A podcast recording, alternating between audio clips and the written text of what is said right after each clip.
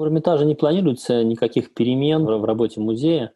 Собственно говоря, это первый случай в истории, когда музей закрыт полностью, первый случай после блокады, скажем так, города. Вот, поэтому для нас это, конечно, временная остановка, которая не повлекла за собой никаких изменений структурных, никаких, никаких разрушений. Музей просто закрыт для сотрудников и посетителей – в нем находится служба безопасности, находятся дежурные всякие службы. То есть музей не работает просто на прием посетителей. Да? И я думаю, что как только это будет возможно для всех нас, мы просто постепенно выйдем на обычный режим работы. Когда мы уходили в режим э, карантина, э, вначале мы надевали маски, перчатки, то есть был такой промежуточный момент перед полным закрытием. Я думаю, что э, и выход тоже будет через какие-то такие вещи, через какие-то меры предосторожности, которые просто сохранят жизнь и здоровье всех. Петербург, в принципе, город очень дисциплинированный, и вот э, ну, во всех магазинах, аптеках у нас стоят эти разделители, все стоят э, четко по разделителям. Так что я думаю, что, конечно же, если музей откроется еще при существовании этих э, рекомендаций, требований и условий, конечно, мы будем их соблюдать. Так что думаю, что вот тут никаких не будет. Вопрос просто в том, насколько будет принято решение о том, что уже пора открывать музей, когда еще мы должны разделяться друг от друга на таком расстоянии. Ну, в данном случае смотрим э, на наших партнеров, в том числе на западных партнеров, которые сейчас просто перемещаются примерно на год. Все сдвигается и передвигается. Конечно же, все это заново корректируется, потому что у всех выставок есть свои бюджеты, есть свои условия, э, все прочее. Пока мы, э, в общем-то, все просто заморозили, то есть наши выставки, которые успели состояться, они идут онлайн. Э, те выставки, которые должны были закрыться, они не закрылись, и, соответственно, закроются при первой возможности. Те, которые должны были открыться, вот, надеемся, тоже не при первой возможности откроются. Так что у нас такого существенного какого-то передвига, перетасовки пока нет, но понятно, что когда мы войдем в нормальный режим работы, мы будем заново оценивать все возможности, потому что мы привязаны, в принципе, к своим планам, и все-таки это большая институция, тут много разных партнеров, и юридических, и финансовых, и коллег из других музеев, с которых тоже есть свои представления. Поэтому я думаю, что сейчас мы просто, так сказать, отыгрываем те сценарии, которые у нас запущены уже, вот мы сейчас работаем над выставкой, у нас идет выставка корейского искусства современного, она открылась уже в режиме онлайн, и, в общем, в таком режиме и, присутствует. Мы надеемся, что мы успеем ее показать до ее отъезда из России все-таки офлайн тоже. Вот. Следующая выставка, которая у нас запланирована, это выставка китайского искусства, выставка китайского художника Джан Хуаня. Мы на ней, над ней сейчас работаем, но пока мы не можем сказать, когда будет возможность э, ее построить и запустить. Пока у нас таких э, мыслей нету, пока вот стремимся, кстати, работать с тем, что есть.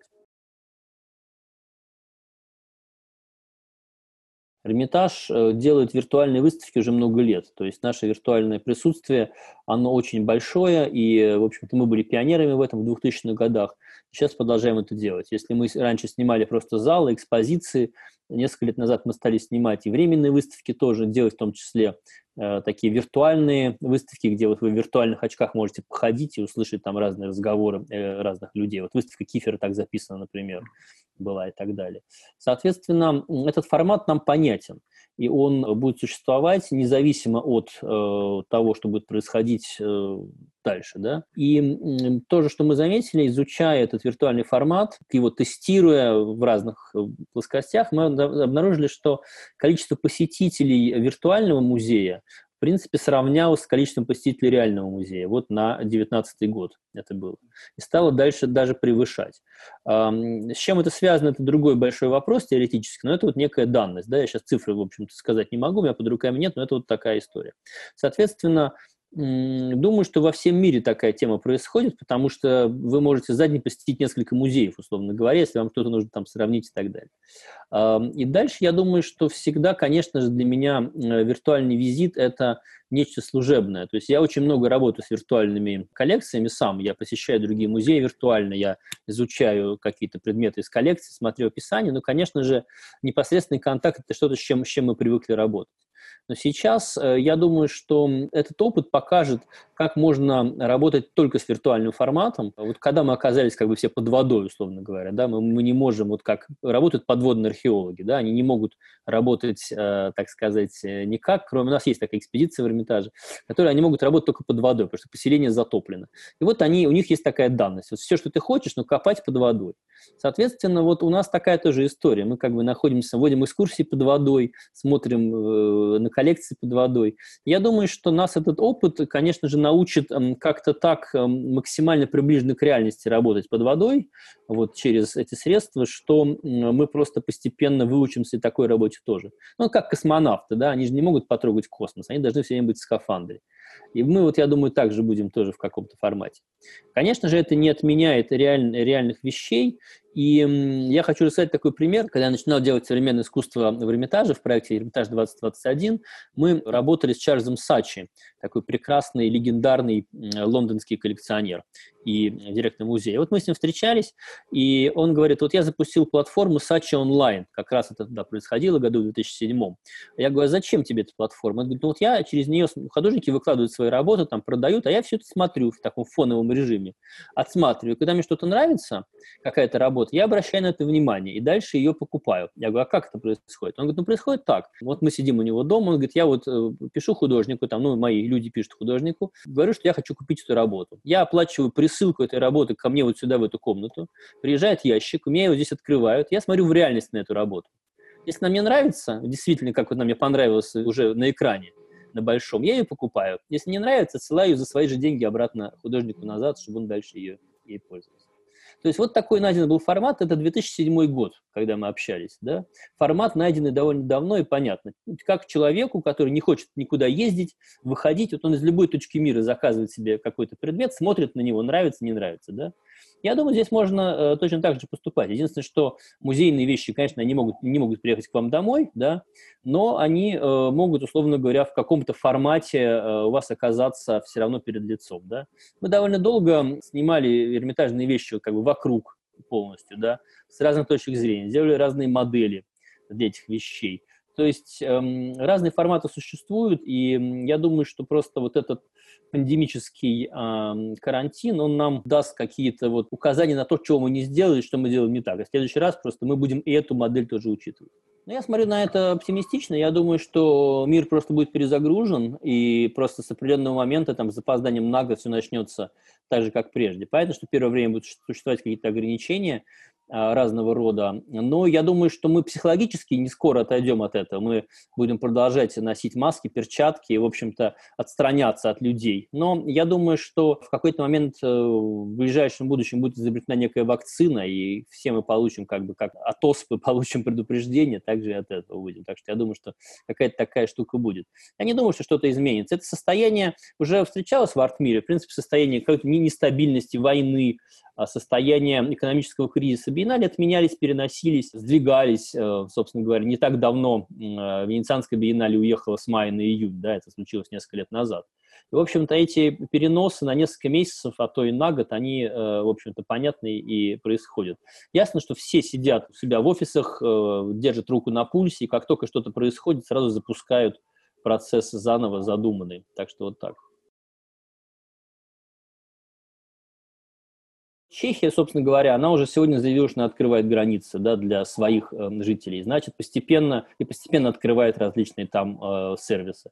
Так что я думаю, что постепенно это тоже дойдет до музеев, потому что музей э, вирусом не заражен. Да? Заражены э, потенциальные посетители, потенциальные, значит, могут они заразить потенциальных сотрудников, которые с ними вступят в контакт. Вот, собственно говоря, и все. Все остальное это остается на месте. Поэтому как только мы поймем, как обезопасить себя друг от друга, как только снизится выявления вирусов, я думаю, что мы двинемся дальше. Мы и также раньше, собственно говоря, вот Петербург же такое место с такой погодой суровой, осенней, да, э, промозлой. Мы тут на Финском заливе сидим, поэтому всегда весна, осень, время таких ОРВИ, время, когда все чихают, кашляют. Но всегда тебе в детстве говорят, что если кто-то кашляет, отойди в сторонку, да, не надо как бы там э, с кашляющим человеком реально быть. Я думаю, что будет такого же рода рекомендации просто, и э, вот и все, просто они будут чуть-чуть сложнее. Э, мир усложняется, и вирусы усложняются, и нам тоже надо жить сложнее. Так что я думаю, что это нормальная история.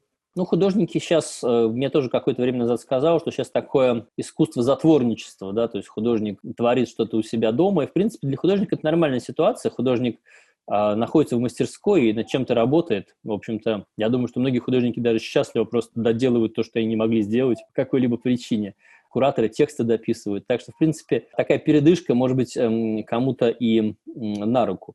Я думаю, что, конечно, следующее биеннале, э, одна, вторая, третья, будут, как, конечно, все говорить про этот коронавирус. Я думаю, что уже какие-то темы с этим связаны.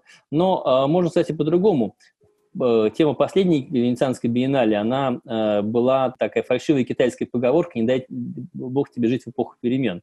И, собственно говоря, вот мы сейчас и живем в эпоху перемен, так что тут наоборот, э, уже как бы в начале было биеннале, а потом э, реальная жизнь, потому что процессы искусства, на мой взгляд, идут впереди жизненных процессов. Так что я думаю, что мы вряд ли как-то будем оглядываться назад, мы будем, наоборот, прогнозировать что-то идущее вперед. Но мы, конечно, очень, очень э, истосковались. Я думаю, что мы будем ходить по залам, рыдать, э, встречать э, друзей и, в общем-то, радоваться совместному присутствию э, среди подлинников. Конечно, это будет просто перезапуск всего, когда перезапускаешь, не знаю, компьютер, который долго стоял не перезагруженным, ты начинаешь смотреть, что слетело, что не получилось. Э, поэтому все, если все наши системы там, безопасности электричества находятся сейчас под контролем, то, конечно, все наши вот гуманитарные отношения, а, все это нужно будет как бы пересматривать в том отношении, что мы, ну вот, давно не виделись, давно не общались, все сидим э, в чатах, в зумах, без конца перекидываемся всякими документами, но все равно это немножко не то, конечно же, то есть возможность обсудить что-то в реальности не всегда существует. Поэтому я думаю, что это будет вопрос э, просто начала работы. И я, в принципе, благодарен этой ситуации, которая, конечно, трагическая и ужасная, в том, что есть возможность так как бы переосмыслить, перезагрузить собственную память, собственную, так сказать, архитектуру памяти, чтобы дальше уже понять, куда мы движемся, выставить какие-то приоритеты, понять, что может, было и неважно. Всегда это помогает от каких-то ненужных проектов, в общем-то, отказаться, которые, может быть, не настолько были важны. Какие-то, наоборот, проекты, которые ждали, лежали в долгом ящике, вот скорее их приблизить и так далее. Так что я это воспринимаю философски. Для меня это такая вот, как бы, конечно, трагедия, что мы не можем ходить в музей, но ситуация в каком-то смысле поправимая. Но мы соблюдаем меры предосторожности, мы с моей с семьей изолировались, мы, конечно же, стремимся через доставку получать все, но у нас магазин находится просто вот э, в доме фактически, так что я спускаюсь в этот магазин, закупаю какие-то необходимые вещи, используя маску, перчатки и дезинфекторы для, для рук, мою тщательно руки, лицо, там, одежду очищаю, когда возвращаюсь. Стараюсь, в принципе, из дома не выходить. Это, конечно, очень тяжело, потому что э, сейчас, когда весна, и, в общем-то, такие дуновения приятные, хочется куда-то уже выбраться. Вот, но мы пока, конечно, терпим. У меня еще семья с двумя маленькими детьми, поэтому это особо такая непростая история. И, конечно, мы уповаем на то, что это все кончится. Особо никаких, наверное, не, не появилось эм, привычек, э, кроме того, что вот привычка постоянно проверять телефон, постоянно на него смотреть, она показала, э, что она существует, и, в общем, без нее никуда не деться. То есть мы, конечно же, засыпаем с телефоном, просыпаемся с телефона, и, в общем, без конца подзаряжаем их заново в круглосуточном режиме. Нету, наверное, перестали паузы появляться. Если раньше были паузы, вот ты сейчас работаешь, а сейчас отдыхаешь. Таких паузов, наверное, перестало быть. То есть ты, с одной стороны, все время отдыхаешь, а с другой стороны, ты все время работаешь, потому что выходных нету, все тебе постоянно, значит, сыплется, и нужно на все реагировать. Так что я думаю, что первое, что нужно будет сделать после вируса, четко определить рабочий распорядок, сказать, какой день выходной, и запланировать хороший выходной отдых. Я много об этом думаю. Для меня очевидно, вот как для историка, что сейчас, конечно, происходит полный передел всей экономики, полная перестройка всей системы взаимоотношений установившихся, потому что кредитно-банковская система, э, система предприятий, система а, спроса предложения, все это ясно, что сейчас подвергается полной перетряске, и понятно, что мир будет какой-то совершенно другой после, после вируса. Если раньше казалось, что вот сейчас мы там 2-3 недели посидим, э, все потом откроется, и дальше будет жизнь как прежде, там, кто выжил, то выжил, тот выжил, да, то сейчас понятно, что, конечно, все это будет не так, и все будет совсем уже по-другому. В этой ситуации я, конечно, завидую э, бизнесменам, которые сейчас могут просто в этой мутной воде э, выловить кучу всего, настроить новых структур, создать новые системы, вот, и, конечно, сейчас время для вот таких волевых и целеустремленных бизнесменов, я думаю, что наилучшее, потому что условия все непонятных нужно создавать. Любой, в принципе, сложившийся порядок вещей можно под себя перекроить и создать заново. Вот мне, как э, бизнесу отношения не имеющему, мне, конечно, скорее интересно, какой будет мир после этого. Я это сравниваю для себя вот с 11 сентября, да, а, потому что вот для Америки это было большое потрясение, и, собственно, вот многие философы написали книжки об 11 сентября, об этом начале фактически 21 века, о новом этапе. Я думаю, сейчас все философы, писатели научные сидят, конечно, яростно собирают информацию, дописывают уже свои труды про вирус, которые мы тоже скоро все увидим, про это время пандемии. И эм, я думаю, что это м, такой тоже способ понять, что, что тебе необходимо в жизни, потому что вот какие мы на самом деле находимся в прекрасных условиях. У нас есть интернет, на секундочку, у нас через который можно делать все, и у нас есть электричество, которое этот интернет питает. Больше как бы ничего не нужно, потому что от электричества можно греться, питаться и так далее, а в интернете можно все как бы заказать. Понятно, что это ударяет по различным слоям населения, но в данном случае это как бы уже немножко другая история. А, вот. И я тут э, такая личная деталь, тут э, в процессе вот нахождения дома разбирая очередные книжные какие-то и бумажные завалы, обнаружил в бумагах моей бабушки дневник блокадного времени. Вот дневник Э, зимы 42 года, 41-42 года, вот, когда есть нечего. Э, дневник небольшой, писать совершенно невозможно, но она описывает, вот, в общем-то, отсутствие всего. Она пишет, света нет, значит, э, газа нет, воды нет, вообще ничего нет, да, отопления нет. И вот нужно как бы ходить на работу и так далее. И вот эта вся история, то есть вся история про еду. Я все время не могу не думать про еду. Да? Моя бабушка пережила эту всю блокаду, пережила до 90 лет э, спокойно и счастливо. Да? Я думаю, что такие вот встряски разного рода, они человеку нужны. Мы привыкли очень жаловаться, особенно в России, что вот что-то не так, вот там у тебя что-то не получается, что-то там у тебя отвалилось, и нога болит, там, и я не знаю, и там текст не пишется, и все такое. Я думаю, что э, эта ситуация, она должна нас укрепить, э, если она нас не убьет, да, как, как мы в известной песне.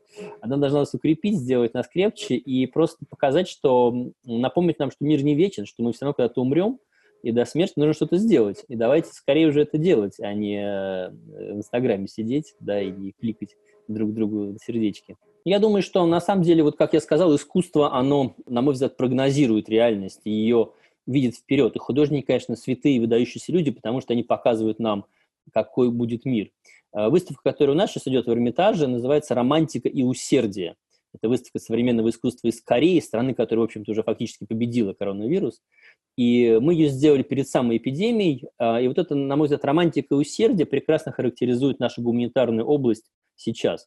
Мы продолжаем быть очень романтически настроенными, мы верим в лучший исход, но при этом мы должны усердно работать, чтобы, в общем, оказаться в нужный момент там, где мы должны.